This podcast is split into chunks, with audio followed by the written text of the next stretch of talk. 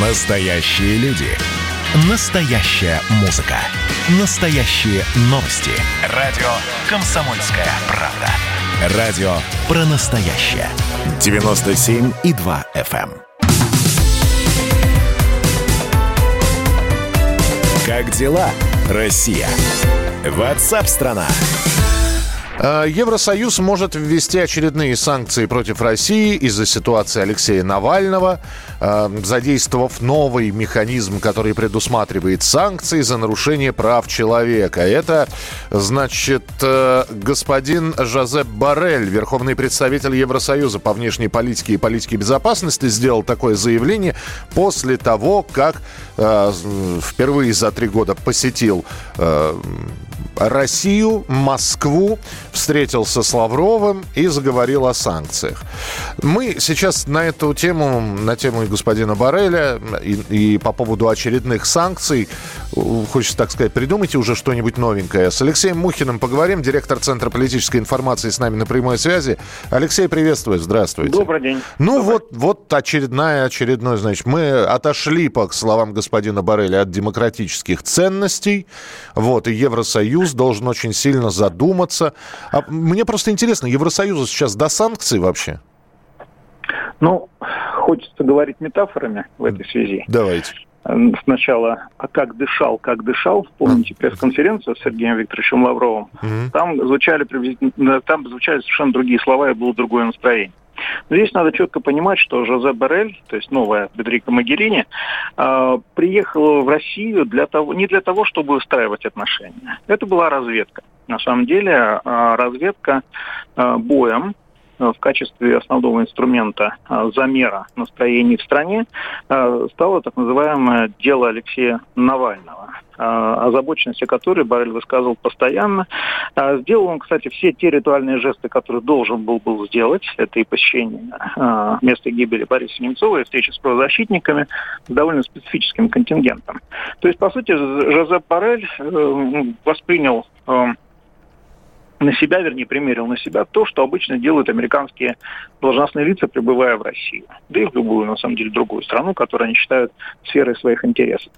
Поэтому ожидать чего-то иного я ну, и не ожидал раньше.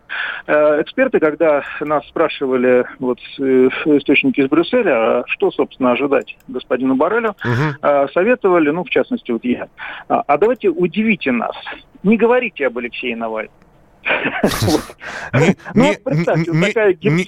Не- получилось. Ни слова упоминать, не упомянуть. Но мне сказали прямым текстом, что это невозможно. Дело в том, что европейская политика, она в значительной степени зависит от американского дискурса. И необходимо произносить некоторые вещи, встречаться с некоторыми людьми и так далее. Поэтому э, Жозеп Борель попал в ситуацию, в которую обычно попадает мужчина, который идет к девушке с определенными намерениями, вот, но идет со своим э, набором увядших цветочков, прокисшим тортиком. И чего он ждет? Он ждет взаимности. Как пел Семен Слепаков, который, песня которая очень понравилась, кстати, Сергею Викторовичу Лаврову. Мы без любви не можем. Вот. И поэтому возвращение Жозепа Барреля в Европу было обставлено точно так же, как э, что происходит с мужчиной, которому отказали. Он начинает рассказывать гадости о девушке, не признавая свою вину. Э, Я, честно говоря, скажу, что Жозеп Барель прямым текстом про- просто провалил свою миссию. Он не смог подняться над обычными стереотипами, которыми сейчас поражены буквально западные политики, Э, не смог, э, наверное, такой цели у него не было, А, не смог э, стать выше э, тех противоречий, которые сейчас существуют и которые в значительной степени выдуманы европейскими и американскими политиками в отношении России. Ну и результат, что называется, налицо. Ну, То, что- Алексей, то, что- Алексей, Алексей, я тогда продолжу вот эти вот, э, вот так, как мы здесь э, с примерами и с метафорами.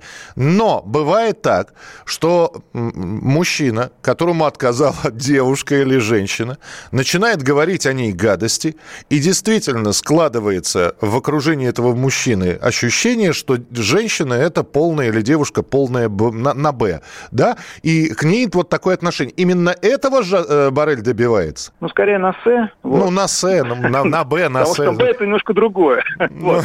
А мы, мы же, э, вернее так, тренированные э, многолетними санкциями, мы понимаем, что мнение этого круга мужичков, да, которые собрались и языки э, точат э, на эту тему, оно на самом деле в достаточной степени ничтожно, потому что существует великий, большой, многообразный, прекрасный мир, где достаточно а, а, объектов для того, чтобы общаться, нормально выстраивать отношения и так далее. Если эти люди не хотят выстраивать отношения и в качестве условия этих отношений ставят заведомо невыполнимые условия, ну, э, стоит ли обращать внимание на их мнение? Я думаю, не стоит. Россия достаточно большая, древняя страна, цивилизация, которая имеет свою собственную политику, очень простроенную, основанную на э, довольно таких гуманитарных, э, базисных истинах о том, что все-таки э, отношения это дорога двусторонняя, когда учитываются интересы и одной, и другой стороны, а не только одной. Вот. Я думаю, что в этом смысле мы имеем значительное преимущество. Тем более, что э, та же вакцина, гуманитарные акции в Сирии, которые европейцы стараются, э, стараются забыть, потому что э, для них это очень стыдные моменты их истории, приведшие к очень серьезным деформациям европейского даже культурного кода.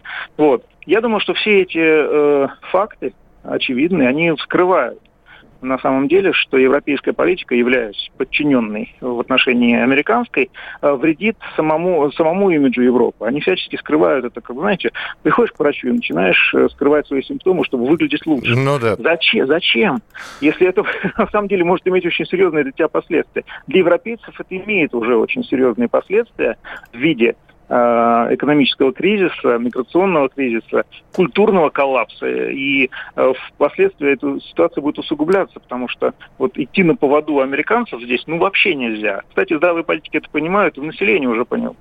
Ну, Обратите да, внимание, да. что э, э, э, вот, э, ситуация с российской вакциной «Спутник», которая, помните, был период, когда мы типа проиграли информационную войну, э, полоскали «Спутник» везде и все, и вся, теперь Э, под, под давлением гражданского общества разных стран, Франция, Венгрия, э, да и Германия тоже, уже начинают обращать внимание на вакцину, понимая, что это спасение.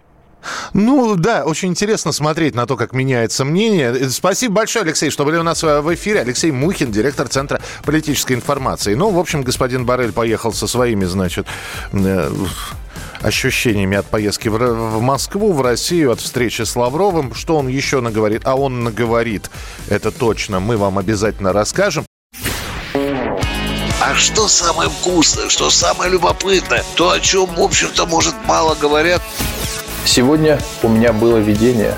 Господь разговаривал со мной. Все, праздники кончились, магия рассеялась. Кислое, ничего страшного. Вино из елок. С сахарком разбодяжим, и будет портвейн.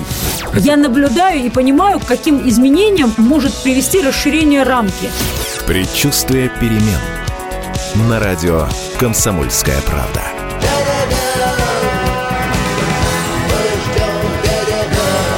Но извините, пожалуйста, я понимаю, что действительно заниженная лексика не наш стиль.